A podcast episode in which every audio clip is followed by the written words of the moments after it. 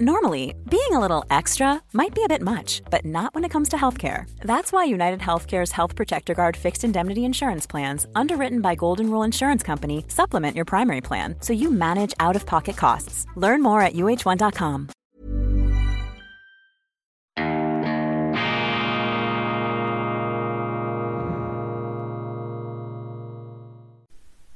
Grüezi miteinander, ganz herzlich willkommen, meine sehr verehrten Damen und Herren, bei Weltwoche Daily, die andere Sicht, unabhängig, kritisch, ausgeschlafen, gut gelaunt. Dies ist die schweizerische Ausgabe am Donnerstag, dem 17. November 2022. Bleiben Sie unbedingt dran bis zum Schluss. Wir stellen Ihnen die neue Weltwoche vor. Wir haben eine ganze Reihe von hochinteressanten Nachrichten und Gedanken und auch einen Live-Read, ein Inserat, eine gesprochene Anzeige mit einem fantastischen Wein, also das volle Bucke, die volle Dröhnung heute Morgen. Ich starte mit der ersten Ausgabe der Weltwoche vom 17. November 1900 33. Also vor 89 Jahren ist die Weltwoche heute zum allerersten Mal erschienen auf 16 Seiten, ein etwas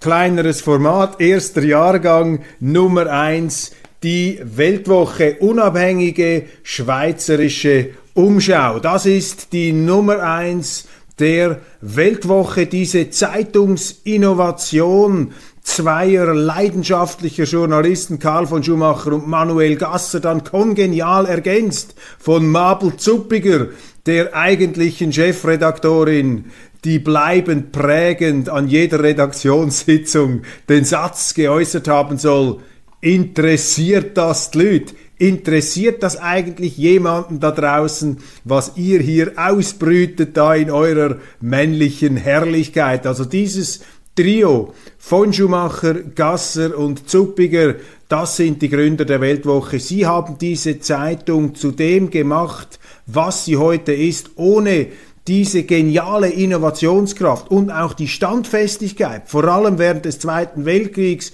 hier als Leuchtturm und Bollwerk der Freiheit, der freien Meinungsäußerung, als Asylstation auch für unzählige deutsche Exilautoren zu wirken, die im Nazireich verboten waren, die nicht mehr schreiben durften, wo eben die Meinungsmaulkörbe und die Meinungsinquisition aufs fürchterlichste tobte, da war die Weltwoche eine Insel der Freiheit und heute am 17. November gedenken wir dieser allerersten Ausgabe und freuen uns und sind dankbar, dass wir auf den Schultern dieser Giganten heute die Weltwoche machen können und ich werde Ihnen dann im Folgenden vorstellen, was wir an Themen diese Woche für Sie aufbereitet haben mit philosophischer Tiefe. Das kann ich hier schon vorwegnehmen. Aber jetzt der Live Read. Es folgt ein sogenannter Live Read. Das ist eine gesprochene Werbeanzeige.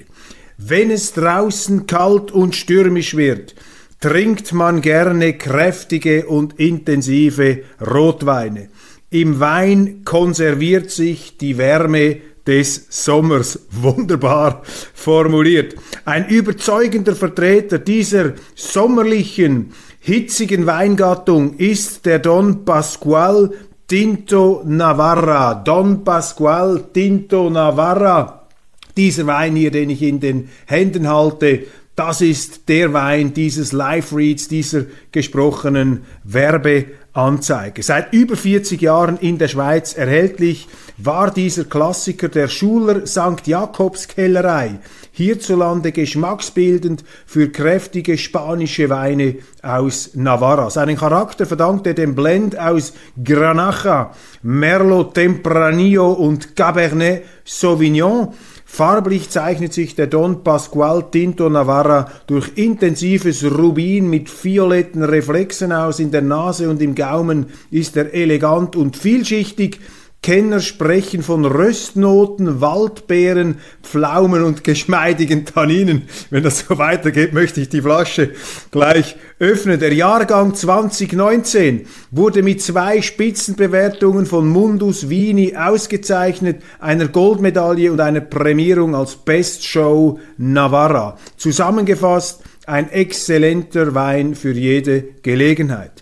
Für die Zuschauer von Weltwoche Daily und für die Leser der Weltwoche hat die Schuler St. Jakobskellerei ein besonderes Angebot kreiert. Sechs Flaschen Don Pascual Tinto Navarra, Jahrgang 2019, das ist der prämierte Jahrgang, für nur 59 Franken statt 95 Franken 40. Leser der gedruckten Ausgabe finden das Angebot im aktuellen Heft. Machen Sie Gebrauch von diesem Angebot und bestellen Sie jetzt unter http Doppelpunkt zweimal Schrägstrich weltwoche.schuler.ch. Ich wiederhole http Doppelpunkt zweimal Schrägstrich weltwoche.schuler.ch. Dies ist das Ende des Live Reads Don Pasqual. Und jetzt wechseln wir in den redaktionellen Teil unserer Sendung. Europa ist die Mitte. Europa ist der vermittelnde Kontinent. Das ist die Erkenntnis, die mich seit einigen Tagen intensiv beschäftigt, sozusagen das Raumgefühl Europas. Europa ist die Mitte und das heißt eben Vermittelung, Ausgleich, Kompromiss, nicht die eine Seite gegen die andere, sondern Kompromiss, das ist die Mitte Europa, der Kontinent, wo eben die Gegensätze aufgehoben werden können. Der Friedens Kontinent nach Jahrhunderten der Kriege gerade in Europa. Europa ist die Mitte und die Schweiz ist die Mitte der Mitte, meine Damen und Herren, die Mitte der Mitte, die hier eben sozusagen in der Mitte noch ausgleichend und vermittelnd wirken kann. Und das dürfen wir nicht vergessen. Ich leite aus dieser geografischen Positionierung ab, dass ähm, die äh, europäischen Länder und damit auch die Schweiz einen historischen Auftrag haben, auf den Frieden hinzuwirken auf dieser Welt, Jetzt vor allem vor dem Hintergrund auch dieser Raketeneinschläge oder dieses Raketeneinschlags in Polen. Zum Glück haben da die NATO-Verantwortlichen, die Amerikaner und auch die Polen nicht so hitzig reagiert. Es könnte sich abzeichnen, dass das eine irrtümliche Abfeuerung ist von der ukrainischen Seite. Am Anfang wurden ja instinktiv gleich die Russen beschuldigt, auch von unseren Medien. So einfach ist das nicht. Wir äh, äußern das mit aller Vorsicht hier. Die Abklärungen sind noch nicht abgeschlossen bei Redaktionsschluss dieser Sendung, aber gerade jetzt auch vor dieser Eskalationsgefahr, die, die uns hier wieder vor Augen geführt wird, die brennende Lunte, muss sich Europa, muss sich der Schweiz der Mittellage besinnen, auch Deutschland, die Mittelmacht schlechthin, die Ausgleichsmacht schlechthin. Wir haben uns hineinziehen lassen in diese Kriegsfronten, Europa, die Schweiz. Wir werden dem Auftrag der Friedensstiftung im Moment nicht gerecht. Wichtigster Gedanke zum Anfang dieser Sendung über die Landesgrenzen auch hinausgeblickt. Die Mitte der Mitte, das ist die Schweiz in Europa. Der Bundesrat brütet, debattiert und tagt über die Europapolitik. Hinter den Kulissen läuft Gewaltiges. Das wird aber nicht öffentlich bekannt gegeben, das wird nicht kommuniziert, aber ich kann Ihnen sagen, der Bundesrat kapituliert vor der Europäischen Union. Das beerdigte institutionelle Rahmenabkommen, das Unterwerfungsabkommen ist exhumiert, ausgegraben worden und einfach umgetopft und neu etikettiert mit einem neuen Namen, das heißt jetzt Paketlösung. Und in dieser Paketlösung, das hören wir, sind all diese Dinge drin, die wir abgelehnt haben beim institutionellen Rahmenabkommen, die eben die Schweiz nicht übernehmen darf. Rechtsübernahme, die EU kann Recht setzen in der Schweiz. Die EU stellt den Richter im Konfliktfall, Gericht der Gegenpartei und die EU kann das sanktionieren die Schweiz, wenn wir uns diesen Rechtsdiktaten widersetzen. Der Bundesrat bekräftigt nun, wie ich höre, hinter den Kulissen, dass er diesen Unterwerfungsmechanismus nach wie vor absegnet Und darüber hinaus auch sagt er zu, die Verstetigung der Kohäsionszahlungen, 1,3 Milliarden sind es jetzt, beschönigend Kohäsionsmilliarde genannt, das sind Kohäsions 1,3 Milliarden, zahlbar über zehn Jahre. Für was eigentlich? Dass wir der EU Produkte verkaufen können, dass die EU in die Schweiz mehr exportieren kann als umgekehrt die Schweiz in die EU. Warum zahlen wir das eigentlich? Was ist mit dem Bundesrat los, dass man dermaßen kniefällig auf dem Boden herumrutschend alle Forderungen der Europäischen Union erfüllt? Man erfüllt sie schon, bevor sie ausgesprochen sind. Das ist die Außenpolitik, die in Bern derzeit geprägt wird. Und es ist die falsche Außenpolitik. Verstehen Sie mich richtig? Ich bin nicht dafür, dass wir das Sackmesser auspacken, auf Konfrontation gehen. Das wäre ein Widerspruch zu dem, was ich vorher gesagt habe. Europa ist die Mitte, die Schweiz ist die Mitte der Mitte und wir wollen auch gute Verhältnisse, gute Beziehungen zur EU. Ich weiß, dass der Bundesrat, dass die Schweiz auch etwas sich da herumgeschwindelt ähm, hat in Brüssel, dass man versucht hat, eben durch eine Politik der äh, Hoffnungen der EU das falsche Bild zu vermitteln, dass die Schweiz dann irgendwann demnächst bald einmal beitreten werde, dass man sich den EU-Forderungen beugen werde. Mit diesen Hoffnungsschimmern hat man die, sich ähm, Vorteile ergattert in den Verhandlungen. Ich verstehe da auch eine gewisse Irritation. Aber jetzt ist der Moment, dass die Schweiz zur Ehrlichkeit übergeht und der EU einfach sagt, wir können diesen Unterwerfungsmechanismus nicht unterschreiben. Das passiert allerdings nicht, meine Damen und Herren. Die Paketlösung heißt institutionelles Rahmenabkommen 2.0. Das wird einfach etwas neu angepinselt und neu benannt. Und ich höre, bin sehr gespannt, wir werden recherchieren, ich höre, dass der Bundesrat jetzt die Gewerkschaften eingekauft hat, eingebaut hat, sich geeinigt hat, dass eben die Gewerkschaften jetzt ihren Widerstand gegen diese Paketlösung, gegen die institutionelle Unterwerfung aufgeben werden. Die Gewerkschaften haben bis jetzt Nein gesagt, nicht aufgrund des institutionellen Mechanismus, sondern nur aufgrund der Anwendung dieses institutionellen Mechanismus auf genau einen Bereich, nämlich auf die Frage des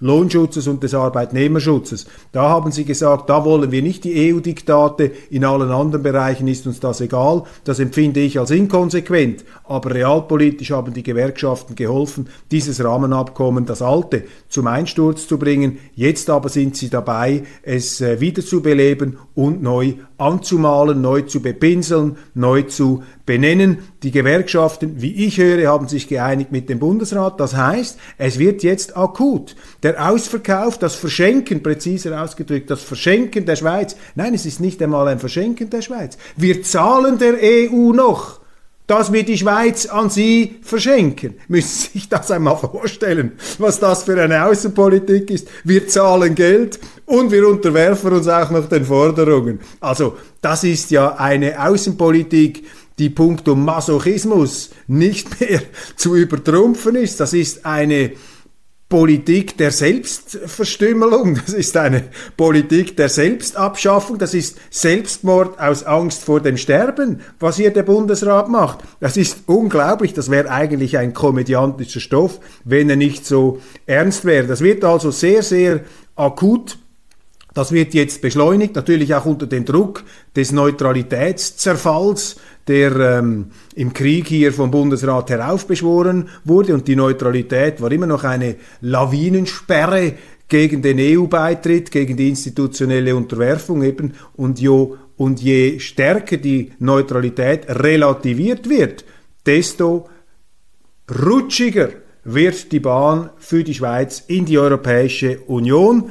Die gute Nachricht ist, dass dieser Ausverkauf, ich möchte immer Ausverkauf sagen, aber das ist ein falsches Wort, dass dieses Verschenken der Schweiz an die EU bei gleichzeitigen Geldzahlungen an die EU, ich glaube, es existiert gar kein Begriff für diese Art von äh, Kapitulationspolitik.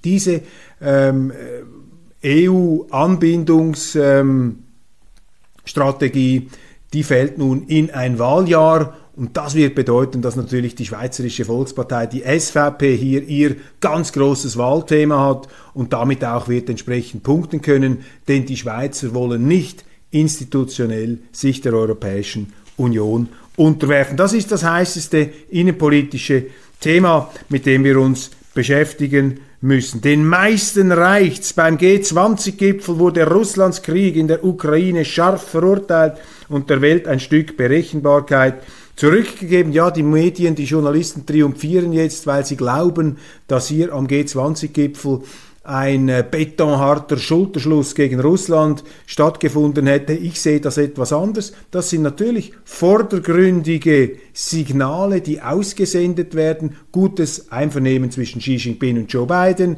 Auch die Inder haben sich da lachend ablichten lassen mit den Amerikanern. Wunderbar, man versucht auf allen Hochzeiten zu tanzen. Aber das große Problem, das wir heute in der Weltpolitik haben, ist die Schieflage.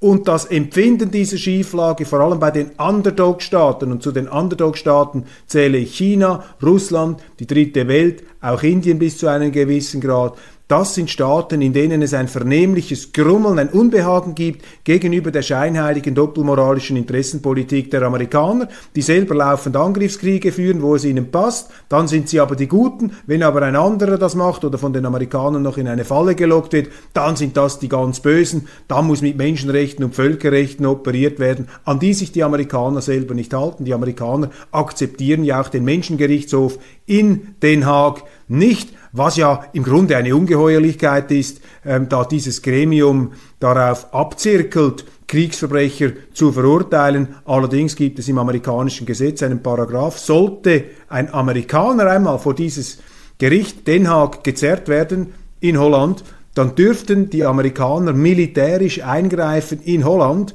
um diesen Amerikaner zu befreien. So viel zur Achtung der internationalen Kriegsverbrecherjustiz durch die Vereinigten Staaten von Amerika. Und dieses Gefälle, das ist ungut. Dieses Unbehagen, das verschwindet nicht, auch wenn Putin Rückschläge erlebt auf dem Schlachtfeld, auch wenn es da die Medien triumphalistisch herumjubeln mit den Politikern vereint, Arm in Arm mit der Regierung Zelensky. Wir haben eine Schieflage und ich glaube, dass ein stabiler Friede auf der Welt, wo wir wieder zurückkommen, auch zu den Segnungen des Freihandels und der Marktwirtschaft, das ist nur zu erzielen, wenn man von dieser Scheinheiligkeit, von dieser Doppelmoral herunterkommt, wenn Europa, wenn die Schweiz hier sich wieder bewusst werden, wir sind die Mitte. Wir sind zwischen diesen Hegemonen, zwischen den Amerikanern, zwischen den Russen, zwischen den Chinesen, zwischen diesen Raubtierstaaten und zwischen den bettelarmen Afrikanern, die sonst, äh, wenn man da nicht eine Lösung versucht herbeizuführen, die auch in den Stand versetzt, ihren eigenen Kontinenten endlich zu entwickeln, dann werden die Europa überrennen. Also diese Mittelposition, diese Ausgleichs- und Friedensposition, das bleibt das Gebot der Stunde.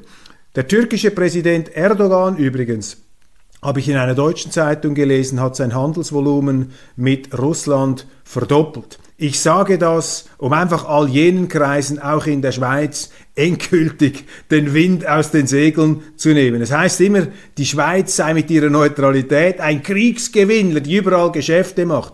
Dummes Zeug. Die Schweiz macht nicht Geschäfte, unlautere Geschäfte dank der Neutralität, das ist eine böswillige Behauptung jener Kreise, die die Neutralität immer haben abschaffen wollen, darunter die meisten Zeitungen, und sie haben diese Neutralität abschaffen wollen, weil sie damit ein wichtiges Hindernis beseitigt hätten auf dem Weg in die Europäische Union. Und wir sehen jetzt, was passiert. Kaum leidet, kaum wankt die Neutralität, rutscht der Bundesrat auf den Knien in die Europäische Union mit der Schweiz im Schlepptau. Hier muss man Nein sagen. Die Schweiz ist nicht ein Land, die ihre Neutralität, ihre hehre Sicherheitsdoktrin, ihr Sicherheitsrezept missbraucht für unlautere Geschäfte. Das ist eine falsche Behauptung und man muss sehen, wer denn in den Kriegen wirklich die Geschäfte macht. Das sind zum Beispiel die Türken, die nicht neutral sind, oder die Amerikaner, die machen ganz massiv Geld, machen ganz massiv Kohle, um es etwas salopp auszudrücken, aus diesen Kriegen natürlich sind nicht neutral. Also hört auf mit dieser Anprangerung der Schweiz, das geht komplett an der Wirklichkeit vorbei. Der Tagesanzeiger kritisiert, stellt die Schweiz an den Pranger, vor allem aber ähm, Bürger aus dem Kanton Luzern, beziehungsweise der Kanton Luzern wird hier angeprangert. Warum?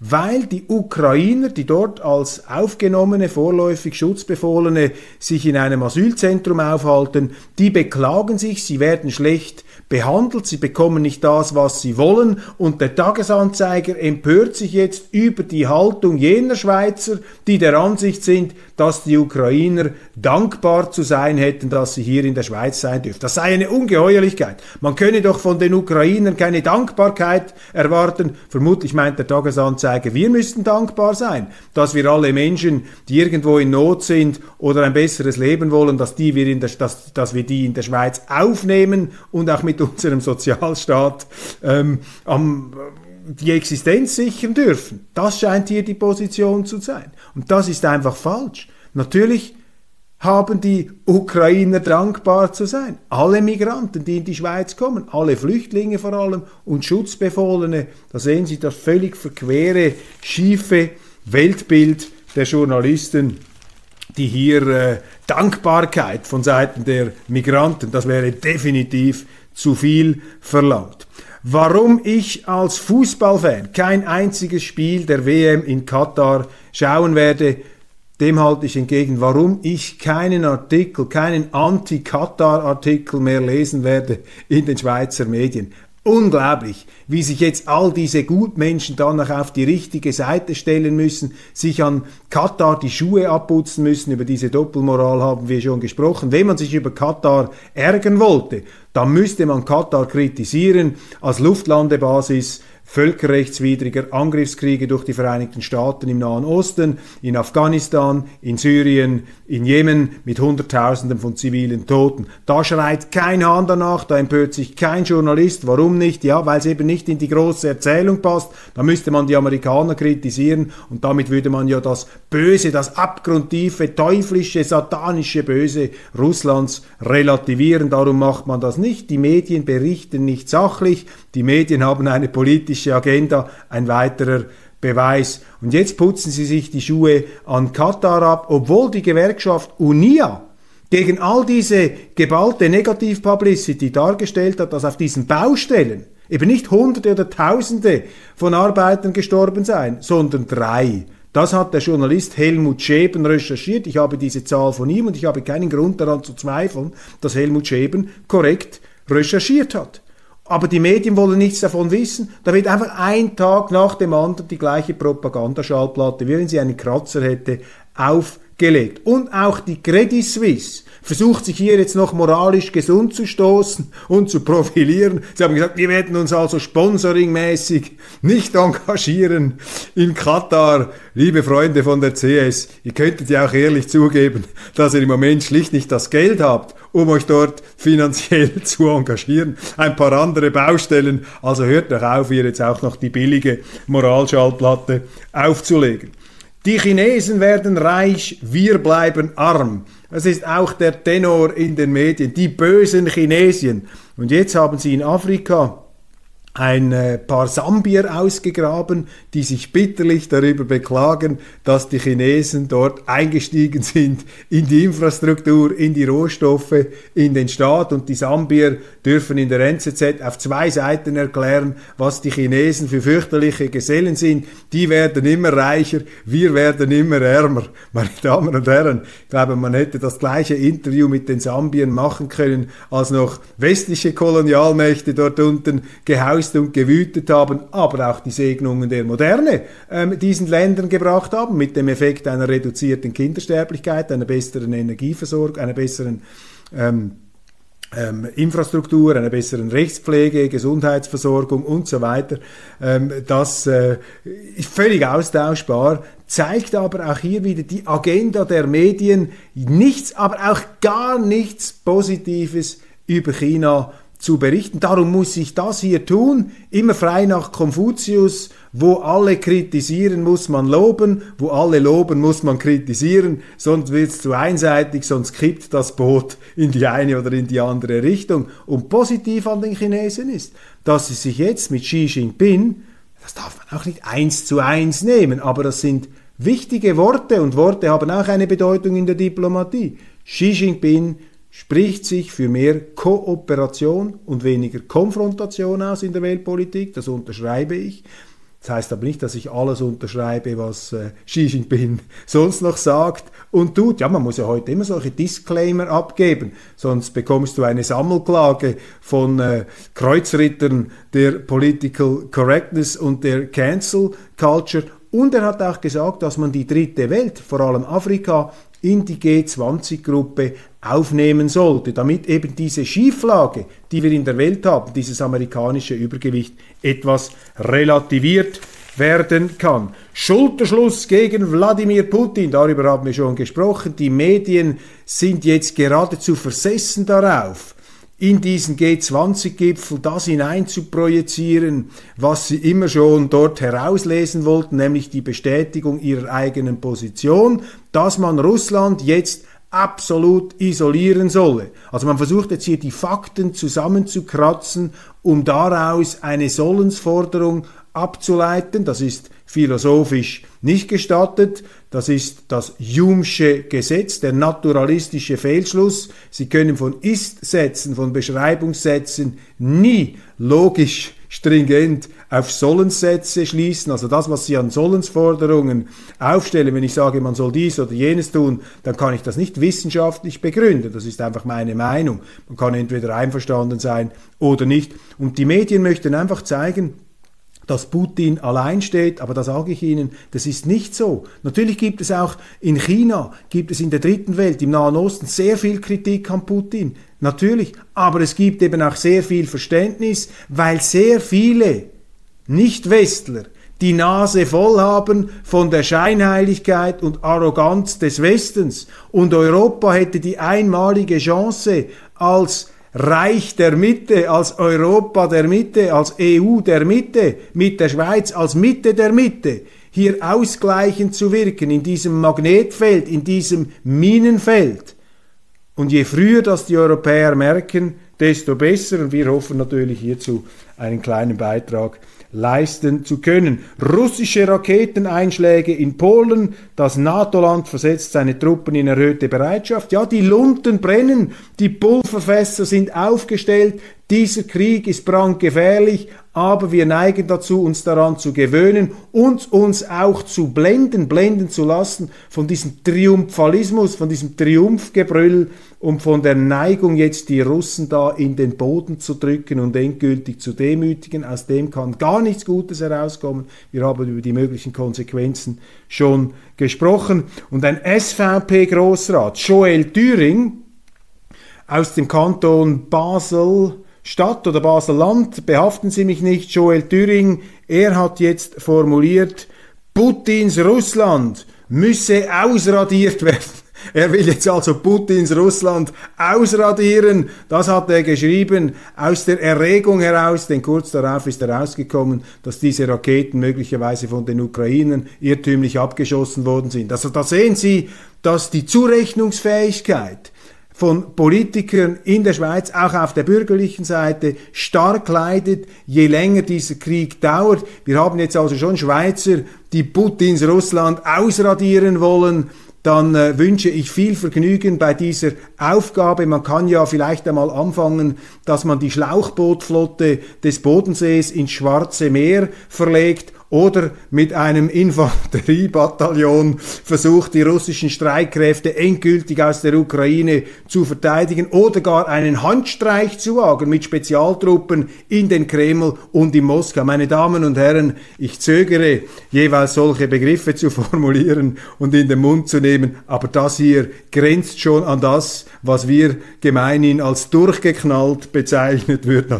Putins Russland ausradieren. Nein, Joel Thüring sollte solche Dummheiten da aus seinem Großhirn ausradieren. Lavrov, gescheiterter Modediplomat, das gibt zu reden, der russische Außenminister in Bali mit einem Basquiat-T-Shirt, Basquiat, der Künstlerheld der Linken und der LGBTQ-Community. Er hat auch eine Apple Watch und Kleider, die alle made in USA sind. Ich kann mir nicht vorstellen, dass dieses Modestatement nicht mit ähm, diabolischer Provokationslust gesetzt wurde. Für mich ein Entspannungsmoment, ein heiteres Moment in diesem klirrenden Ernst der Konflikte und der Kriege. Ich finde es gut, dass beim G20-Gipfel bei allen Absurditäten, dass das Abschlusskommuniqué schon formuliert ist, bevor der Gipfel überhaupt läuft, dass überhaupt miteinander gesprochen wird. Das ist gut, das ist positiv. Die Fans in Katar wirken nicht sehr glaubwürdig. Auch die NZZ putzt sich die Schuhe ab an der Fußball-WM in Katar. Ähm, offensichtlich auch die Fans passen nicht. Also wenn sich der Medien-Mainstream mal auf etwas eingeschossen hat, dann lässt er nicht mehr los. Die neue Weltwoche. Eine geniale Ausgabe, 17. November hier mit die Geburtstagsjubiläumsausgabe, 89 Jahre Weltwoche. Hermann Lübbe, der Welt geht's gut. Roman Zeller hat es geschafft, und ich war auch dabei bei diesem Interview, den großen deutschen Philosophen Hermann Lübbe, 95 Jahre alt, prägend an der Universität Zürich, der philosophische Lehrer von sehr vielen sehr begabten Leuten, die heute in wichtigen Stellungen sind. Dieser Hermann Lübbe, für mich einer der wirklich größten Philosophen des 20. Jahrhunderts aus Deutschland. Wir haben ihn getroffen, ich glaube, das größte Interview mit ihm gemacht, das je mit ihm gemacht wurde.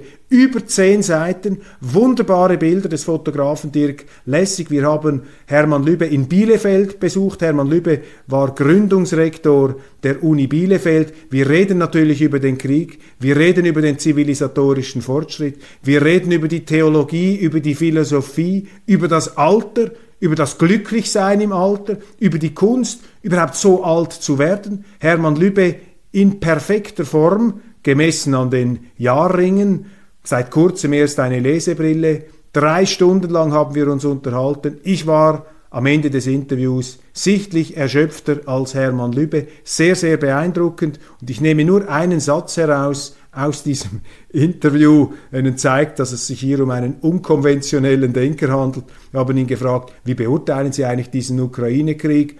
Und seine Antwort aufs kürzeste zusammengefasst, der Ukraine-Krieg ist ein verständliches Missverständnis. Hermann Lübbe der alles erlebt hat, der den Zweiten Weltkrieg erlebt hat, der 1945 erlebt hat, den Zusammenbruch, der die große Zeitenwende nach dem Ende des Kalten Kriegs erlebt hat. Er weigert sich heute von einer Zeitenwende zu sprechen. Er interpretiert diesen Krieg im Kontext der russischen Geschichte. Hermann Lübbe, das große Interview kann ich Ihnen einfach nur wärmstens empfehlen.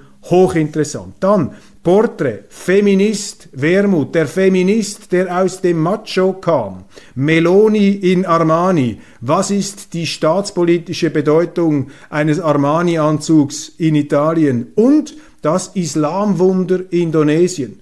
Dann Philipp Gut, schadet die Impfung, Risiken und Nebenwirkungen, neue Daten und Erkenntnisse zum Corona-Komplex, wieder eine gefriergetrocknete Recherche unseres Kollegen Philipp Gut. Gerechtigkeit für Daniel Josic. Er wäre ein prima Bundesrat. Valentin Landmann, der eminente Jurist, verteidigt Daniel Josic. Dann haben wir auch eine Nahaufnahme von Karin Kehler-Sutter und ihrer Migrationspolitik. Und nach dieser vielfältigen Berichterstattung muss ja im Grunde auch Albert Rösti jetzt einmal noch schreiben, warum er so viele Pöstchen hat. Die Kunst der Vielseitigkeit, das wäre doch ein guter Titel für den äh, SVP-Bundesratskandidaten Rösti, der ja mit 16 oder 17 Mandaten einer der Rekordhalter unter den Bundesratskandidaten ist, ein Übermensch der Effizienz könnte man hier hinzufügen.